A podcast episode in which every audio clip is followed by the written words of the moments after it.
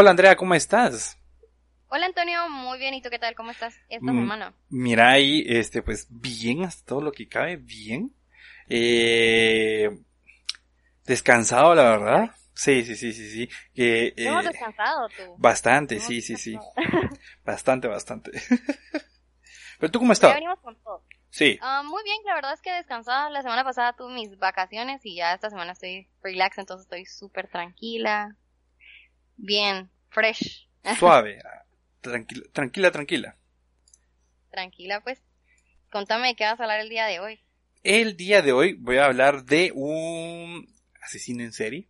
Hoy, hoy, hoy, es, es- este episodio es de asesinos en serie. Estamos hablando de eso. Y yo voy a hablar de eh, el hijo de Sam, o, eh, o, más conocido como David, no, mejor dicho, se llama David Berkowitz, más conocido como el hijo de Sam. El hijo de Sam. Ah, Sí, sí, sí. Es, este es bastante famoso, es estadounidense, si no estoy mal. Eh, digo famoso en el sentido de que salió, yo lo, yo lo conocí por primera vez en la serie de Mindhunter, de Netflix. Entonces, de él quiero hablar yo. ¿Tú de quién vas a hablar? Voy a hablar de El Deshilachador, o mejor conocido como José María Miculax Fox. Lo interesante de este caso es que es guatemalteco, es una sesión en serie que pues estuvo en Guatemala en, am, bueno, las fechas de los crímenes fue alrededor de en el 46 y la verdad que es un caso bastante interesante por la manera en la que termina. Entonces de eso voy a hablar este año. Este, Este año, año. este episodio. Este año. En este episodio, ok, ok, perfecto, Este perfecto. Eh, si quieres comienzo yo para, porque yo creo que se viene un episodio largo, largo, entonces voy yo. Sí, yo siento que este, este episodio va a ser larguito. Claro, claro. Baby, baby dice. Mm, flashbacks, a flashbacks. Em, Bobby y es familiar. ah, em, Bobby y Stacy buscaban un rincón íntimo para dar rienda suelta a la pasión. me, da- me da- me- cabal, me da risa como lo, como incitan a que las personas tuvieran sexo diciendo dieron rienda suelta, suelta a la pasión. bajas pasiones. Cabal. No, hombre, sí, va. Suena como bien fancy, va. Sí, cabal, cabal. Ajá, el delicioso. El sin respeto. Así que Bobby y Stacy en el sin respeto. En el sin, claro, claro, claro. Qué bueno que tenemos este, este, este podcast puesto como explícito, entonces está bien. Hay problema que no se Sí, no, no, no hay problema. Eh, aparcaron su vehículo en una zona alejada y comenzaron a besarse. Minutos después se escuchó el sonido de varios disparos. Dos de ellos impactaron en la cara de Bobby, reventándole los oídos, y otro alcanzó el cerebro de Stacy. Las detonaciones alarmaron a Tommy Zaino y su novia, que, sentados en su coche, sentados entre muchas comidas, guiño guiño, observaban todo desde su retrovisor. Un sujeto acababa de, de cerrajar cuatro tiros a través de la ventanilla de las víctimas. ¿Qué ha sido eso? preguntó la joven. Baja la cabeza, creo que es el hijo de Sam, respondió Tommy. Aquellos fueron los últimos crímenes que Ajá. interrumpa, pero no, no pude dejar de pensar el hecho que qué pésima cita, man. O sea, de verdad. Así, vos en el sin respeto y muerto, va. Y los otros de a la par, vimos cómo se murieron, va. Ay, Sí, cabal, cabal.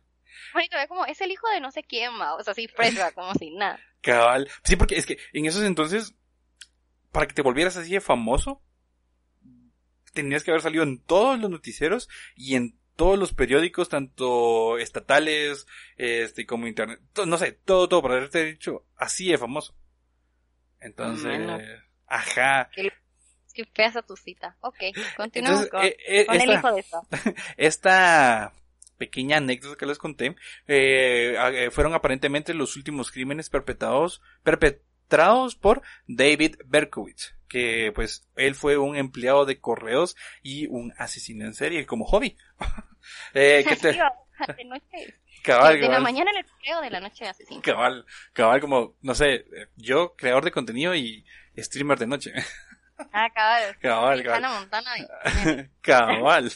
Que él aterroriz- aterrorizó a la ciudad de Nueva York eh, en los años 70, calcula en los años 70, o sea, hace un chingo de tiempo.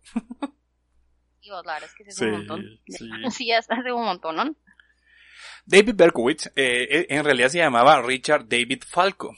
Su madre, eh, Betty Brother, lo entregó en adopción al matrimonio formado por Nathan y Pearl Berkowitz, porque tras quedarse embarazada de su segundo marido, este le pidió que abortara. Finalmente la joven veinteañera dio a luz el 1 de junio de 1953 en Nueva York, eh, pero no quiso hacerse cargo del pequeño. Fue hasta, fue esta pareja judía que no podía tener descendencia, o sea, no podían tener hijos, quienes decidieron darle el apellido Berkowitz y criarlo. La felicidad duró poco en el nuevo hogar porque Pearl murió de cáncer cuando David tenía tan solo 14 años de edad. Tras su fallecimiento en 1969, padre e hijo se trasladaron hasta la zona de Coop City en el Bronx. Pese a ser un chico tímido, eh, víctima en ocasiones del acoso por, por parte de sus compañeros de clase, David se defendía con uñas y dientes. Además, su apariencia le ayudaba a la confrontación. Era grande y fuerte y siempre prefería jugar con niños más pequeños que él principalmente al béisbol. A esto se suma su temprana misoginia. Llegó a crear el llamado Club de Odiadores de Mujeres, según explicó años más tarde un amigo de clase. De hecho, eh, el adolescente se mostraba cohibido y receloso con las mujeres. No sabía cómo comportarse. Siempre se quedaba callado y la única relación personal que tuvo fue con su vecina Iris Hergart, de la que se enamoró platónicamente. Dave era un chico que haría cualquier cosa por ti, llegó a decir ella. Tampoco era eh, un buen estudiante. Los escasos amigos que tuvo le hicieron el vacío cuando empezaron a fumar porros. empezaron a fumar marihuana. Algo. Se adentraron en el mundo de las marihuanas. Ah, cabal. Drogas fuertes. Aguas locas. Algo que David nunca hizo por miedo a sus padres. Dice, mis padres estaban constantemente preocupados por mi comportamiento extraño. Sabían que yo vivía en un mundo imaginario y no podían hacer nada contra los demonios que me atormentaban y controlaban mi mente. Yo quería ayudar a la gente a ser importante. Esto, esto fue algo que él dijo justificándose una vez que lo detuvieron. Por tanto, David no encajaba en ninguna parte, ni siquiera en su propia familia. Después de su, de su padre adoptivo, eh, después de que su padre adoptivo contrajera, este, se casara otra vez, es que me da risa esto, eh, esto fue un detonante para que el joven se hiciese baptista y se alistase en el ejército. La, le destinaron a Corea durante tres años, él fue al ejército, pero para cuando él regresó a casa en 1974, la relación con Nathan continuaba siendo igual de insoportable. El padre no llevaba nada, no se llevaba nada bien con su hijo, este, que su hijo se hubiese, eh, se hubiese convertido al baptismo y que sobre todo criticase fervientemente el judaísmo. Eh, los, monumentales broncas se, se saldaron con unos tremendos ataques de ira por parte del muchacho. Se colocaba delante del espejo mientras se golpeaba fuertemente la cabeza con los puños. Cuando la situación se volvió insostenible, David decidió independizarse y mudarse a su propio apartamento en otra zona del Bronx, en el 12, 2000, eh, en el 2151 de Burns Avenue. Solo y con un sentimiento absoluto de abandono, el joven decidió buscar a sus padres biológicos. Indagó en el registro, encontró su apellido original y lo rastreó hasta, eh, eh, lo rastreó con una guía telefónica. Gracias a, esto, los localizó localizó a su mamá y a su hermana mayor. Les escribió una postal y días después se produjo el reencuentro. Su hermana Roslyn, de 37 años, casada y con hijos, estaba feliz de conocer a David, incluso le dio cobijo en su casa durante varios días. Sin embargo, fue pasando el tiempo y el joven se fue distanciando de su nueva familia. Eran principios de 1976 y por aquel entonces su salud se resentía. Parece ser que sufría continuos dolores de cabeza, algo que a la hermana le preocupaba mucho. En el mes de abril, David decidió mudarse de nuevo, esta vez a Pine Street, en Junkers. Tres meses después cometía su primer asesinato, pero antes ya lo había intentado acuchillando a dos mujeres a finales de 1975. Los gritos de su víctima hicieron que huyera rápidamente. Tras estos fracasos, David decidió, decidió comprar una pistola. Se trataba de un revólver muy concreto eh, que era un Bulldog calibre 44 y le costó 130 dólares. Fue con esta arma con la que perpetuó ocho ataques y mató a seis personas.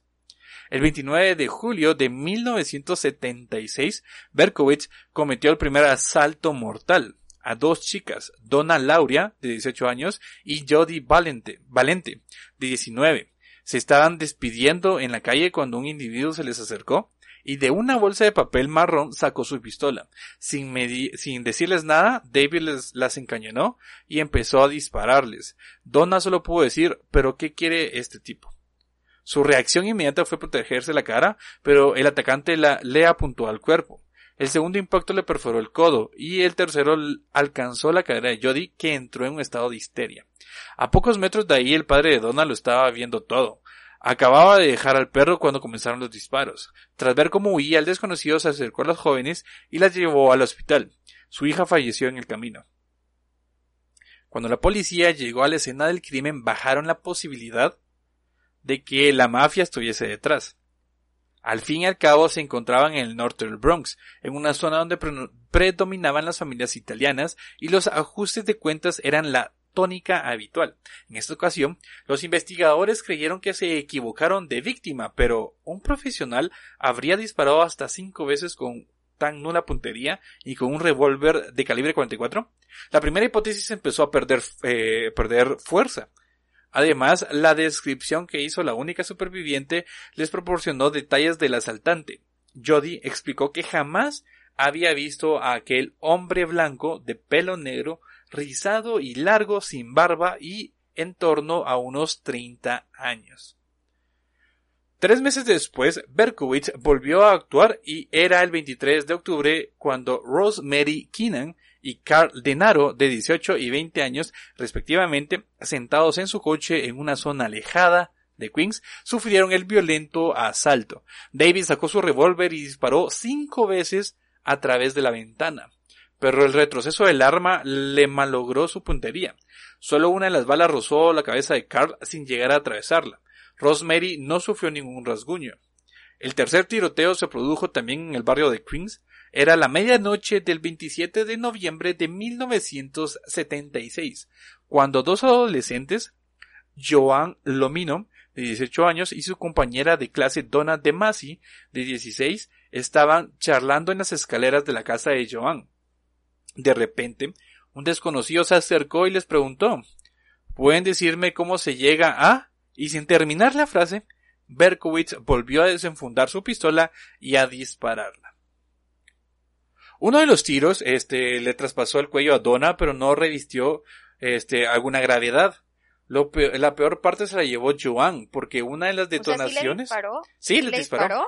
y no le pasó nada. Sí, de, sí le pasó, digamos, sí le, sí, le pegó, pero no fue muy grave, o sea, le rozó. Ah, ok. Ajá. Ah. Eh, dice que la peor parte se la llevó Joan, porque una de las detonaciones, una de las balas, eh, le atravesó la columna vertebral este, dejándole en silla de ruedas de por vida. Ah. Ajá.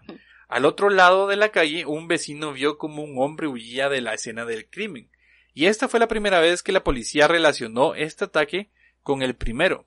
Del segundo todavía no sospechaban, pero las descripciones físicas del autor del tiroteo no cuadraban. Estas jóvenes aseguraron que el desconocido era rubio, de pelo largo, mientras que Jody dejó claro que su atacante tenía el pelo negro y rizado. Dos meses después, Berkowitz volvió a actuar, esta vez contra John Deal, de 30 años, y Christine Freund, de 26. Una de las balas impactó en la cabeza de la joven muriendo poco después. Cuando la sección de balística comparó estos, estas balas con los tiroteos anteriores, vieron que la coincidencia que, la coincidencia que estos tenían. Todos provenían de un revólver Bulldog calibre 44, pero seguía sin cuadrarles la descripción fiscal del sospechoso. O sea, todas las víctimas decían que se que tenía ciertos rasgos diferentes y no cuadraban ninguno. O sea, unos tenían el pelo rizado, otros tenía colocho, perdón, rizado y colocho es igual, otros lo tenían negro, otros lo tenían cancha. Entonces, no se sabía a, cierta, a ciencia cierta si era el mismo atacante, pues. El 8 de marzo de 1977 se produjo un nuevo ataque. Era una estudiante, Virginia Boskerichian, que regresaba a su casa. David le apuntó con la pistola en la cabeza. La joven no consiguió sortear los impactos, o sea, le disparó. Los proyectiles penetraron en la cara de Virginia y murió inmediatamente. Aunque las balas encontradas también procedían de un calibre 40, los testigos detallaron al criminal como un varón joven de unos 18 años, de metro ochenta y tapado con un pasamontañas. Después de cinco asaltos y tres asesinatos, la policía de Nueva, York, creó un grupo especial para dar caza al asesino y tranquilizar a la población que en ese momento se encontraban este, en pánico. Lo llamaron Grupo Omega y su cometido era apresar al denominado el asesino del calibre 44. Para, informar sobre la nueva operación policial, el, el, comisario de la Policía de Nueva York convocó a los medios de comunicación aquella tarde del 10 de marzo. Decenas de periodistas querían conocer cuál era el enemigo público número uno de la ciudad y su descripción física era la siguiente. Hombre de raza blanca, cabello oscuro, complexión normal, entre 25 y 32 años, y un metro ochenta de altura. Apareció en todos los periódicos a la mañana siguiente. Las cercas de 300 pistas que llegaron a recoger los investigadores, eh, eh, los investigadores, ellos recogieron más o menos 300 pistas. O sea, un chingo. Y la nueva... Un montón. y la nueva operación que pusieron en marcha no impidió que Werkowitz volviese a atacar. La madrugada de mil, de, del 16 de abril de 1977, la pareja formada por Valentina Suriani, de 18 años, y Alexander Esaú, de 20 años, morían en otro tiroteo. Cuando uno de los agentes llegó al, al escenario, se fijó en un sobre blanco que estaba en medio de la calle. Lo recogió y era una carta dirigida al capitán del caso, Joe Borelli. Fue la primera vez que David se puso en contacto con la policía. En la misiva, en la, carta pues, el asesino se sentía profundamente... por esa, por esa traducción, te lo agradezco mucho, yo creo que todos te lo vamos a agradecer porque por lo menos yo no sabía que era eso. Lean el diccionario. Son mentiras. no, no, no, no. Claro, no sé cómo se... Pues estás igual, vos estás igual que esos influencers que te, vos les preguntas algo y te contestan, búscalo en Google. no, hombre. es que en mi casa hay un montón de enciclopedias, enciclopedias antiguas. Tengo enciclopedias de hasta como 80 años, que, que tienen más, más o menos como 80 años porque son de mis abuelos. Y em, hay un chingo de palabras difíciles. Entonces, cuando yo las leía, porque las leía porque tiene historias sobre Hércules, eh, Grecia como tal, y así, hay un montón de palabras que, que, hay que, que pues no se usan. Ajá, la verdad es que yo no las uso, pero las sé. pero eh, estoy muy, estoy mamando con eso, la verdad. Pero bueno. Cosas de mamadores. Cosas de mamadores, cabal, En fin, el asesino, eh, en la carta se sentía profundamente dolido por llamarme odiador de mujeres. No lo soy, pero soy un monstruo, soy el hijo de Sam. Sam adora eh, beber sangre. Sal fuera y mata, me ordena Padre Sam. Belkowitz aseguraba que estaba programado para matar e instaba a la policía a pararle. Disparadme primero, disparar a matar o si no quítense de mi camino o van a morir. Escribía en una de las cartas donde su se autodenominaba Belcebú y, y decía disfrutar cazando y merodeando por las calles buscando carne hermosa y fresca. Pero a la vez sostenía que no, no quería matar a, él decía en, la, en las cartas, no quiero matar a nadie más, no quiero, pero es necesario. ¿Honrarás a tu padre?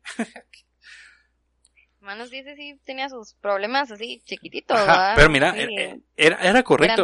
sí, sí, sí. Pero era correcto al escribir las cartas. Todavía tenía su, su, su final. Era propio. era Suyo en el asesinato el señor monstruo.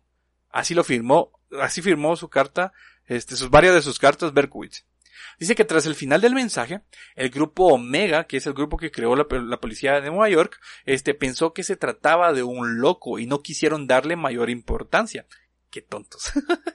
Pues, es que eso es lo peor. Eso es que ahí es donde la justicia, el sistema judicial de todos los países al parecer es estúpida, mano. O sea, de verdad están viendo que necesitan detenerlo, vamos. Es como, Ajá. no, no importa, o sea, pues, esta- la carta no haga esta- otra cosa. Ajá, es que mira, pues pensaron que esa carta no era parte de, de como tal del, no, ta- no la tomaron en cuenta, no sé por qué chingados no la tomaron en cuenta, están una, pendejos. es una red flag, vamos. Ajá. O sea, es, como- es una gran red flag, así como de posible asesino. Ajá, Ayuda, por favor. pero si te das cuenta, él mismo se puso eh, su apodo, porque no le gustaba el apodo que le habían puesto. Porque le Bueno. puesto el apodo, el asesino del calibre 44, creo yo, eh, me imagino, y no le gustaba ese apodo, entonces él mismo se puso el hijo de Sam. Mano, Ajá, qué loco, o sea, qué verdad, loco. Qué patético que vos te tengas que poner tu apodo, vamos. O sea, Es que es el, ni es- siquiera hiciste tan bien tu trabajo y tú tuviste que ponerte tu apodo. también tu, también tu trabajo, ¿va?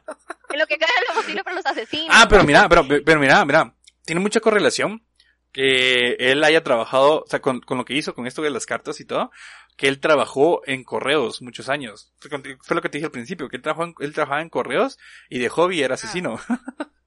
pero, o sea, tiene mucha relación que sepa escribir bien las cartas y toda la cosa. Y, pero el narcisismo que lo llevó a autoponerse su apodo porque no le gustaba que le hayan puesto los medios.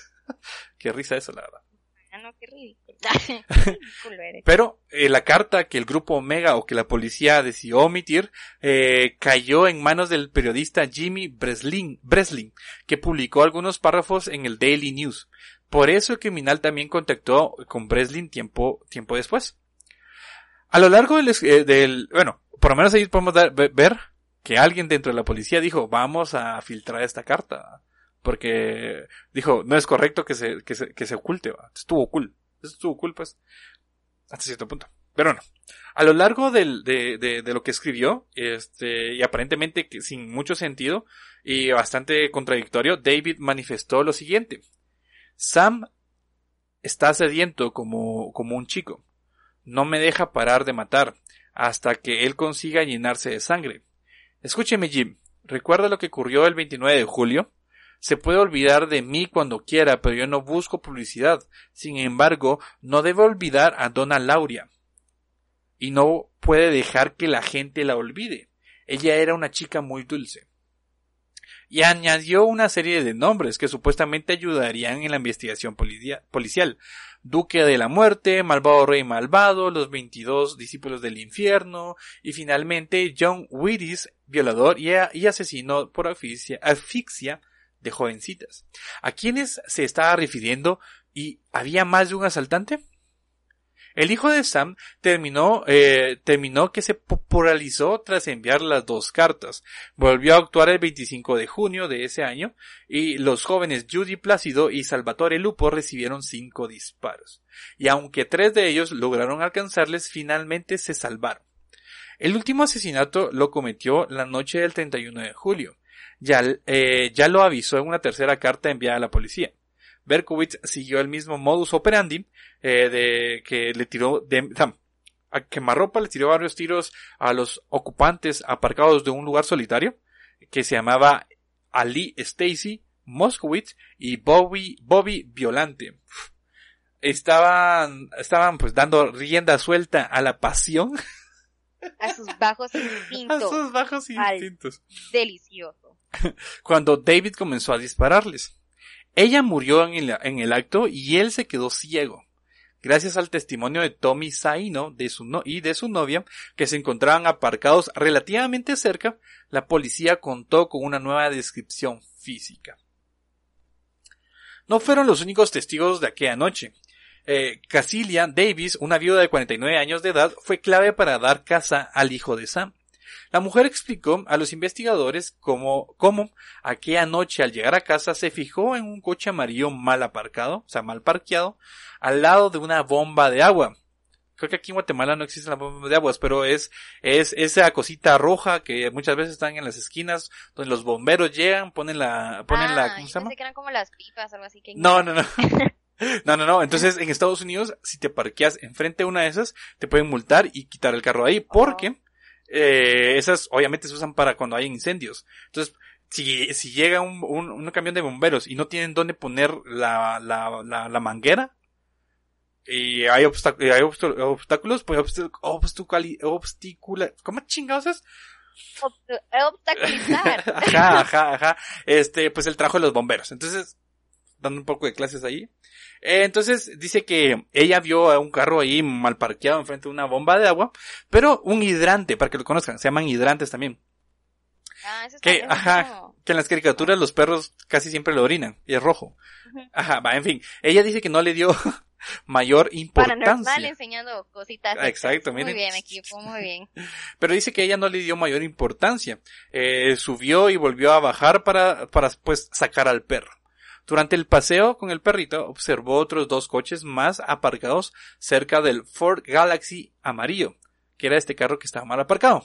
Eran los vehículos de Bobby y de Tommy, y el del, y al, condu- al conductor del Ford, un joven de pelo negro, que estaba visiblemente enfadado al ver una multa en su parabrisas. El individuo era David que le echó una mirada de rabia a la viuda. Esta sintió miedo y regresó rápidamente a su apartamento. Cuando tres días después la, la mujer se atrevió a contar lo que vio, dejó claro que a aquel desconocido le pusieron una sanción de aparca, del aparcamiento, o sea, de que estaba mal, mal aparqueado, uno de Metra llegó, le puso, mira, te voy a poner tus 500 pesos y tu, por una multa, por estar mal parqueado, cosa que aquí no hacen. Solo cuando es fin de mes o fin de año porque tienen que sacar sus comisiones. Mano, sí, voy a decir yo porque la verdad que em, Aquí, aquí, no muy bien a- su trabajo. aquí la verdad. gente se parquea donde chingado les dé ganas y no les dicen Vos nada. es que solo pones sus luces de emergencia, vos. O Ah. sea, yo no creo que para eso sean las luces de emergencia, pero las No, cabal. ponen y se parquean donde Se par- quieran, vos. Vos, yo, yo he visto a gente que se, se baja, se parquea, pone las luces de emergencia y se, mínimo se tardan 15 minutos en lo que van a hacer sus mandados y regresa y se van a chingar. Es como, Fíjate que ¿what? por acá donde yo vivo hacen eso, man. Hacen eso, o sea, y Donde es una vivimos. calle súper estrecha. Donde en, en Ah. nuestro pueblo hacen eso. Cabal, cabal. Bueno, entonces, este, sí. cabal, nos estamos, de- nos desviamos así horrible. Rato. Cabal, cabal. Este, Casila Davis, este, eh, comenzó la descripción física, perdón, eh, sí, eh, ah, con la descripción que se, eh, Casilia Davis dio del carro y pues del conductor, la policía comenzó a, a, a- a atar este cabos y los datos con las pruebas que ya tenían de casos anteriores y con las eh, multas puestas la noche del asesinato de Stacy. Los investigadores tuvieron varias coincidencias, varios vecinos dieron los mismos detalles físicos del atacante, también reconocieron el modelo y el color del vehículo en la escena del crimen. Y efectivamente, un agente puso una multa a la matrícula 561-XLB.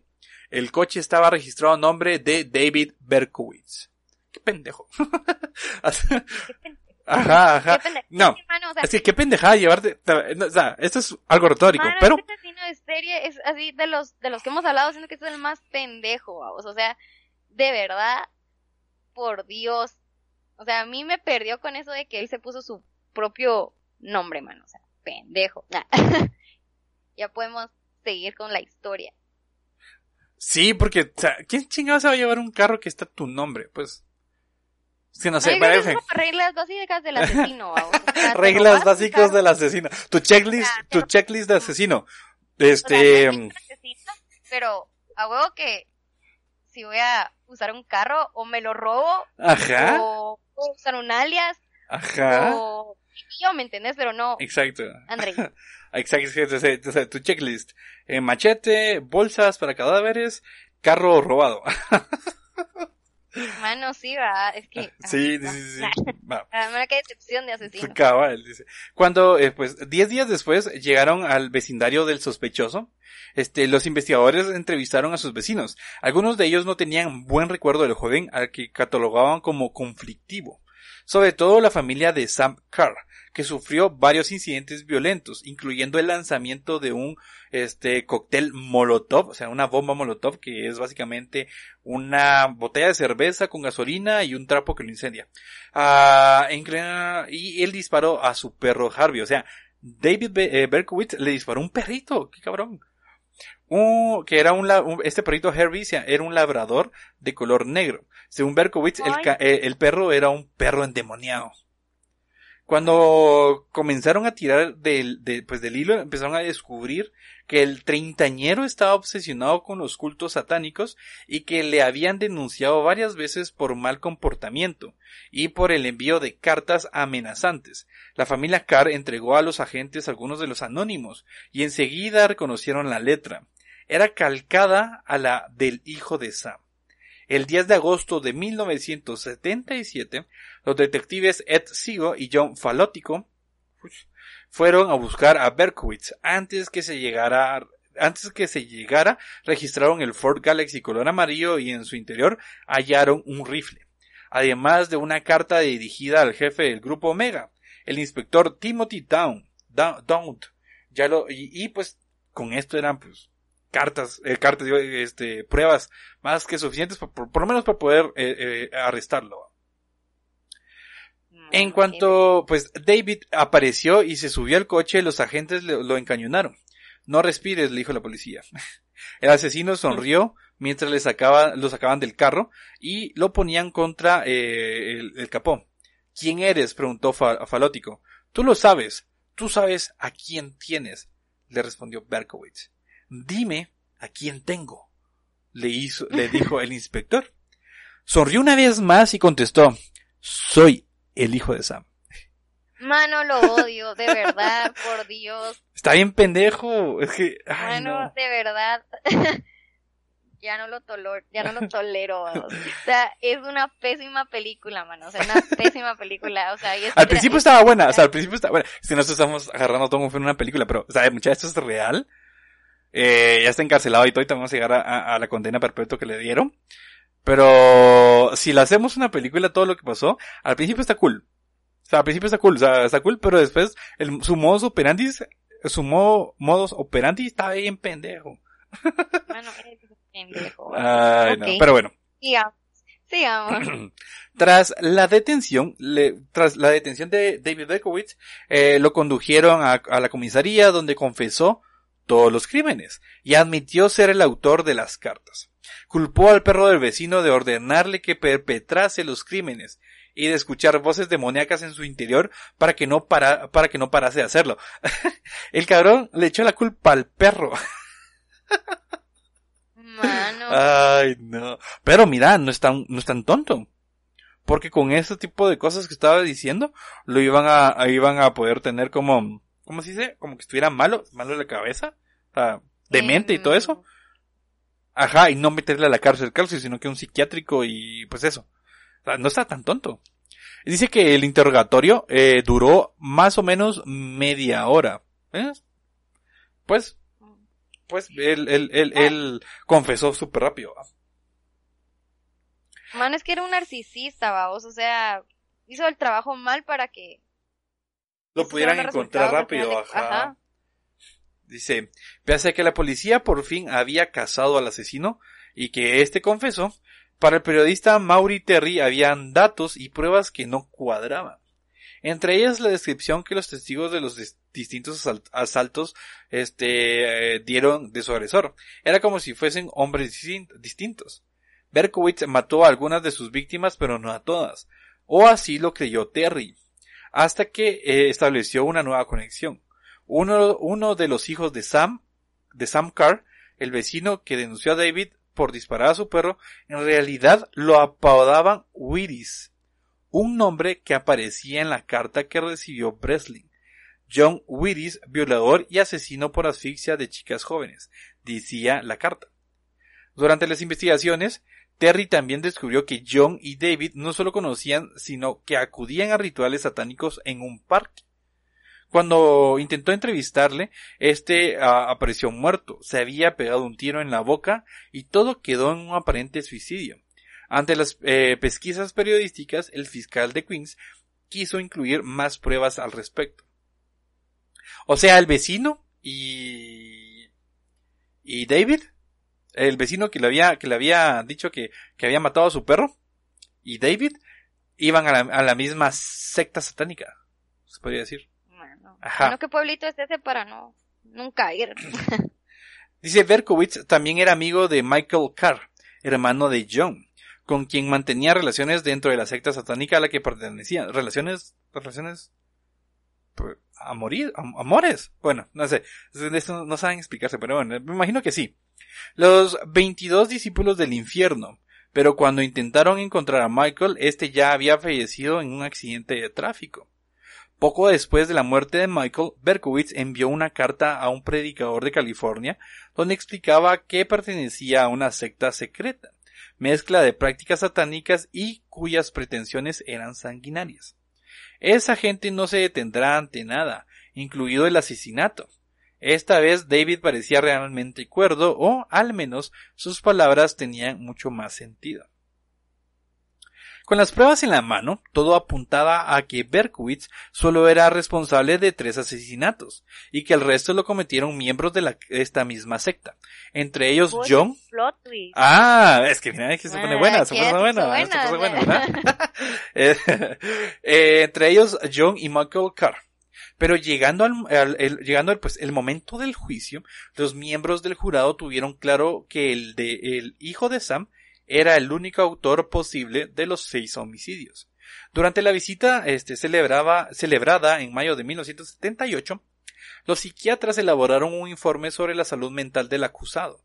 El resultado fue estaba ante un esquizofrénico paranoide. Pero los peritos de la acusación rebatieron el estudio alegando que era plenamente consciente de sus actos. Así que fue el jurado quien lo encontró culpable y fue condenado a 365 años de cárcel. Un año después, y ya desde la prisión de, de Ática, Berkowitz dio una rueda de prensa donde dio detalles, donde dio más detalles de los asesinatos y cómo, cómo los planificaba. Me enfadaba cuando fallaba, porque me costaba mucho preparar una acción. Para mí suponía un riesgo muy grande, aseguraba. El 10 de julio de 1979, un recluso atacó al hijo de Sam y le clavó una cuchilla de afeitar, después de, desde la garganta hasta la nuca. Tuvo suerte porque si el corte hubiese sido más profundo, habría muerto. Necesitó 56 puntos de sutura. Tras aquello, eh, intentó reformarse haciendo de capellán para sus compañeros de módulo, porque no se me, ¿por qué no se me apareció Cristo antes de cometer estos asesinatos? se preguntaba Berkowitz, que comenzó a lucrarse económicamente al relatar su historia a los medios. Así fue como se promulgó la llamada ley del hijo de Sam, que impide a los asesinos en serie ganar dinero al contar sus crímenes. Mira, eso está cool. Bueno, y cambió como la historia para bien, ¿va? Ajá, ajá, cabal. Trataron de rescatar. Ah, eh, su vida llegó, eh, como les contaba, pues llegó a la serie de Mindhunter que muestra cómo Berkowitz llenó con sus demonios a parte de la población neoyorquina y tenía un auténtico terror a encontrárselos. En cambio, la actualidad se presenta como una persona muy espiritual, hasta el tal punto que se refiere a sí mismo como el hijo de la esperanza. Y pues eso, señores, fue es este la vida de este vida y ah, obra. vida y obra de David Berkowitz, exacto, alias el hijo de Sam.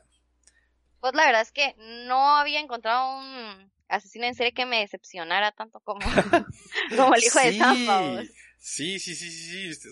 Saber qué onda. La, la Kawasaki bastante. la verdad es que el mío se está cool, vamos. Nah, eso mentiras. Claro. El mío hizo sus asesinatos. Pues es que, ¿sabes qué es lo que siento yo? De que hasta para hacer las cosas malas las tenés que hacer bien, va. O sea, este David Berkowitz, pero ni siquiera hizo el intento, ¿va? O sea. Sí. A ver qué onda, a ver qué onda. Ah, mira, pues, ah, sí, me toca hablar, ¿va? Entonces nos voy a contar acerca de, de el deshilachador. Ah, no, perdón, sí, no, deschichador. Ah, pero no era deshilachador, es deschichador. Deschichador, ah, ok. Ah, entonces voy a hablar de José María Miculax Books. Lo cool de esto es que siempre hablamos como de asesinos en serie de Estados Unidos o de otros lados del mundo, pero nunca hemos hablado de algo que ha pasado aquí en Guatemala. Y la verdad eso me sorprendió un montón porque al final de cuentas, pues estuvo entre nosotros en algún punto. Y eh, fue un asesino, como les decía, que tuvo su, su vida y obra, en el, en el año del 46, va. Entonces fue un asesino que entre los meses de enero de abril del año 1946 dio muerte en compañía de su primo, eran dos, Mariano Macu Micolax, a un total de 15 niños adolescentes. La pareja abusaba sexualmente de los jovencitos mientras los asfixiaban utilizando una cuerda con la que los ataban en las manos y en el cuello de las víctimas. Cabe mencionar que estos asesinatos eran en, San José Pinula, en El Naranjo y en La Antigua. solo para que en esas áreas fue que operaban. Aquel psicópata nació en el, en el año 25, creó un ambiente de zozobra y temor en Guatemala en aquellos tiempos, obligando a todas las fuerzas de seguridad a dedicarse a la cacería del sujeto involucrado en estos actos. Eh, por esta época, los habitantes de la ciudad capital, Misco, la Antigua y San José Pinula, pero eso es más adelante, fueron testigos del aparecimiento de los cuerpos de los jovencitos asesinados a intervalos relativamente cortos, en algunos momentos casi a diario, lo que incrementaba el temor, así como la presión pública sobre las fuerzas de seguridad y la administración del presidente Juan José Arevalo. Fíjate que lo curioso de este caso es que van a hacer una película, no sé si ya salió o va a salir eh, una película de, de, de, José María Miculax. ¿En serio? Eso no es sponsor ah. pagado, pero va a estar en, en Cinepolis, creo yo. Qué cool. Eh, fíjate, de veras está cool. Bueno, eh, entre las víctimas reconocidas en este caso hay cinco jovencitos de 15 años de edad, dos de 14 años, cuatro de 13 años, tres de 12 años y uno de 11. Mano, eran puros weirdos vos, de verdad, que, gente tan desalmada y qué feo. Fue a finales del mes de abril de 1946 cuando por fin, tras la descripción proporcionada por una anciana, fue que se capturó, eh, se capturó a Miculax y posteriormente a su primo Mariano. José María Miculax confesó sin dificultad ante el juez quinto de paz sus crímenes, señalando a Mariano como cómplice. Este a su vez negó los hechos, pero tras un careo, las autoridades notaron las inconsistencias y le inculparon también. O sea, le hablaron a Mariano y Mariano dijo, no, yo no tuve nada que ver en los asesinatos que se, se dieron, pero como no tuvo una coartada, no supo defenderse, también lo inculparon de los hechos. Varios niños que han logrado escapar de las garras de Miculax fueron llamados por las autoridades para realizar la, identificación. Igualmente, la mujer que había dado previamente una descripción, la anciana que dio como que el perfil de la persona, aportó un dato importante, pues Miculax tenía un problema al caminar que lo hacía notorio. Así las cosas, el mismo acusado condujo a la policía a donde se encontraban dos cadáveres que aún, eh, que aún no habían encontrado. O sea, de los que ya habían encontrado, con la información que dio este don, encontraron otros dos, vamos. Em, dice Ley Miculax, mucho se habló del papel que habría juzgado al presidente Alévalo en todo esto, pero lo que fue evidente es que para juzgar al asesino y a su primo se promulgó una legislación especial que abreviaba, abreviaba los procedimientos. Se trata del decreto 235 del Congreso de la República, bautizado popularmente como la Ley Miculax. Long story short, hicieron esta, esta ley para abreviar el procedimiento para capturarlo. La parte eh, considerativa de la ley Miculax señala, considerando que existen hechos delictuosos cuya comisión por su naturaleza causa, causa justificada alarma en la sociedad, que exigen un procedimiento rápido para que la ley sea aplicada sin más demora que la estrictamente necesaria para la comprobación de los hechos y el, el ejercicio del derecho a la defensa de los enjuiciados. Básicamente, como era un asesino en serie, necesitaban sacarlo de las calles, pero ya, entonces, en ese tiempo que estaba Juan José Arevalo, pues se hizo esta ley que es eh, la ley Miculax para poderlo llevar a juicio y pues a la cárcel, ¿verdad? Bajo la ley llamada Miculax, los acusados ah, se habían, eh, habían sido capturados el 26 y el 27 de abril del 46. Recibieron su sentencia el 18 de junio del mismo año. José María Miculax fue condenado a la pena capital y Supremo Mario Macumi Kulax a 30 años de cárcel. Entonces ya salió, salió como en el 70 y algo. Ajá. Qué miedo. Cabal, Tras pasar, mano, sí, o sea, y bueno, yo digo que si, no, ya debe haber muerto el señor, de hecho, ya debe haber muerto. Ojalá. Tras pasar todas las instancias legales, José, Mari, José Miculax Books enfrentó al pelotón de fusilamiento el 18 de julio del 46. La ejecución fue pública y ahí asistió una multitud que se dio cita frente a la pared exterior del cementerio general, donde Miculax vivió sus dos últimos octavos y recibió asistencia espiritual. Puchis. O sea. Puchi, que le fue bien. Pues va, o sea, te dieron tus traguitos y. con el creador. El fusilamiento. Momentos antes de ser acribillado por el pelotón, gritaba que quería hablarle a los presentes, insistiendo que él solo había matado a cuatro y su primo al resto, ah, y que esto lo dejaba, y que este lo dejaba vivo. Vos, pero igual, o sea, mataste a, a personas, no es como que, que mates a uno o dos, sea menos que hayas matado a cinco. Aunque hayas matado, aunque hayas matado a una, suficiente. Mano, ¿qué onda con la muerte? La, ley de la, eh, la leyenda del asesino en serie se incrementó cuando con posterioridad al fusilamiento la Facultad de Medicina de la Universidad San Carlos eh, de Guatemala decidió hacer estudios del cadáver. Ah, mira, por cierto, esto es bien interesante porque decidieron quedarse con el cerebro del, del chavos para hacerle estudio. eso, ya pues fue más adelante, va. Ahí suena. Eh, ajá. Decidió hacer estudios del cadáver y en particular de la cabeza del criminal, para lo cual fue retenida del, eh, fue retirada del cuerpo y hasta los años 90 se reportó que la misma había sido robada. ¿Para qué quieren la, la, cabeza de alguien? I don't know. Es mara loca, es mara loca, es mara muy, muy loca. Mano, que, o sea, pero tuvo que haber sido fijo alguien que sabía de todo esto, ¿me entendés? Porque ¿quién va a saber? No te vas a robar una cabeza solo porque sí va. Solo por, por ganas, cabal. Cabal, dice. Para muchas generaciones posteriores de niños, este personaje de Guatemala, eh, de la Guatemala Earth, se convirtió en la advertencia para evitar el contacto con extraños. Vos, qué, qué culero de decir, la verdad. Imagínate, te amenazaban, va. Era como, te va a llevar José María Miculax, va. Me va a estar jodiendo.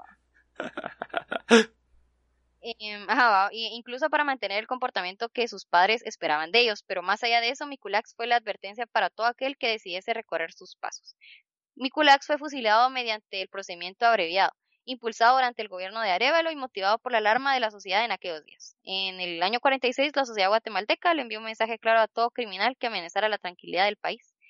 Así ya es como X, O sea, solo fue los fusilamientos que hicieron en el país. Y eso es todo acerca del caso de José María. Era bastante breve, la verdad no era tan largo.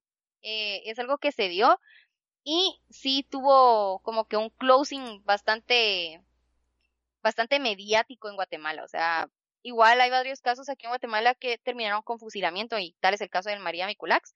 Yo lo que no sabía de todo este caso es que no había sido solo él, sino que según yo había, había sido solo este señor, pero al parecer también lo hizo con el primo. Ok. Y que, que pronta, lo que no entiendo es por qué a los dos les tuvieron que dar la misma cantidad de, bueno, el, el mismo, el mismo castigo. ¿va? Y mm, va, el deschichador. La clasificación es un asesino en serie, características era pederastra y violador. Porque a los niños no solo pues los asesinaban, sino los violaban, era una cosa terrible. Y los amarraban. Eh, mira, pues es que lo que pasa es que el primer crimen de este, de este asesino fue un niño que caminaba junto con dos mulas por el Naranjo. Esto fue el 22 de febrero de 1945. Un día después de esto fue hallado el, cadáver sin pantalón, hincado en la arena contra un paredón con los brazos amarrados y con una cuerda al cuello, según cita el informe de la Asociación, eh, para el Fomento de los Estudios Históricos de Centroamérica. Las autoridades capturaron tres meses después a Miculax, originario de Patsicía, Chimaltenango, quien confesó los crímenes y dijo que en qué lugares estaban los cuerpos. Eh, los expertos en criminalística indican que la manera de operar de Miculax y su hermano eran ubicar a las víctimas cerca de los barrancos. Los convencían que les, dirían, eh, que les darían consejos y luego les colocaban lazos o cables en el cuello. Les bajaban el pantalón, los violaban y luego los asesinaban. Las víctimas entre muertos y sobrevivientes eran originarios de Guatemala, Santa Catarina Pinula, Antigua Guatemala y San Pedro Zacatepec. Y pues como les mencionaba antes, que la presión e indignación de la muerte de los niños eh, se volvió algo mediático y la sociedad presionó muchísimo para que en ese, en ese entonces Juan José Arevalo, quien era el presidente, diera pronta resolución al caso. Eh, y les decía, ¿verdad? El 17 de, julio Miculac salió desde, desde, la hora, desde la hora torre de tribunales de la capital y caminó por última vez en la 19 calle y zona 1. Su última petición fue portar un tacuche, un sombrero, una corbata y dos octavos. Luego fue fusilado. Expertos en psicología querían evaluar la cabeza de Meculax, por eso, eh, luego del fusilamiento, como les decía, fue decapitado. Y lo, lo curioso es que nosotros siempre hablamos en el podcast acerca de un perfil, o hacemos bromas, pero también sí hacemos como alusión a este tema de lo que es el perfil del asesino. Y de hecho, con Miculax querían hacer eso, querían saber si hay rasgos en el cerebro sobre comportamientos de un psicópata. Eh, la cabeza permanecía en el Paraninfo Universitario, pero no hay registros de su ubicación, pues la robaron. Y el gobierno decidió no colocarle una lápida en su lugar, en el lugar donde se enterró para evitar que hicieran ritos. Y esa es la historia de José María Miculax, el primer asesino en serie guatemalteco. Vos qué raro, la verdad. O sea, sí, está bastante extraño esto. Bueno, pues la verdad es que sí está cool, Y como te decía, ahorita van a sacar una película. Fíjate, no he estado como que muy al tanto de realmente de qué va a ser la película, pero sí vi en Twitter que están hablando de eso y, pues como decía, va a estar en Cinépolis y no estoy, no estoy mal. Qué cool, qué cool que vayan a sacar una película ah, así en ese, en ese estilo. no porque sea, ah, sí, hay que apoyar a los chapines, nada, sino que cool, porque mm, siento que ya han explotado mucho eh, el área paranormal de Guatemala y que está bueno que saquen este tipo de... Algo diferente. Algo diferente, ajá. Como entretenimiento a este punto, porque ah, para mí, o sea, para mí, y creo que para ti también es entretenido ver pues estas películas de asesinos en serie y todo. No sé por qué, no sé por qué, pero es entretenido. La verdad. Ajá, y pues, ver a uno que este, haya salido de acá, pues, pues está bien, pues, está cool. A ver, conocer que, que en Guatemala, igual sabemos que en Guatemala pues pasan cosas peores cada día y es horrible. Pero... Pero que lo, que lo puedan ver de una perspectiva guatemalteca es lo curioso, ¿sabes? Porque te puedes identificar con Tomba, o sea, no te tenés que imaginar, digamos, en qué calle sucedió, porque te lo pueden decir, mira, es en la zona 1, en la zona 4. Exacto. Eh, y son lugares donde vos has caminado, ha pasado tiempo, sí, pero vos has caminado, entonces es bastante curioso cómo, cómo están desarrollando estos proyectos, la verdad, me, me gusta bastante esto. Y pues eso era lo que les quería contar yo de El asesino de serie guatemalteco. Era algo chiquito, pero la verdad que sí está, sí, sí, está bien chiquito.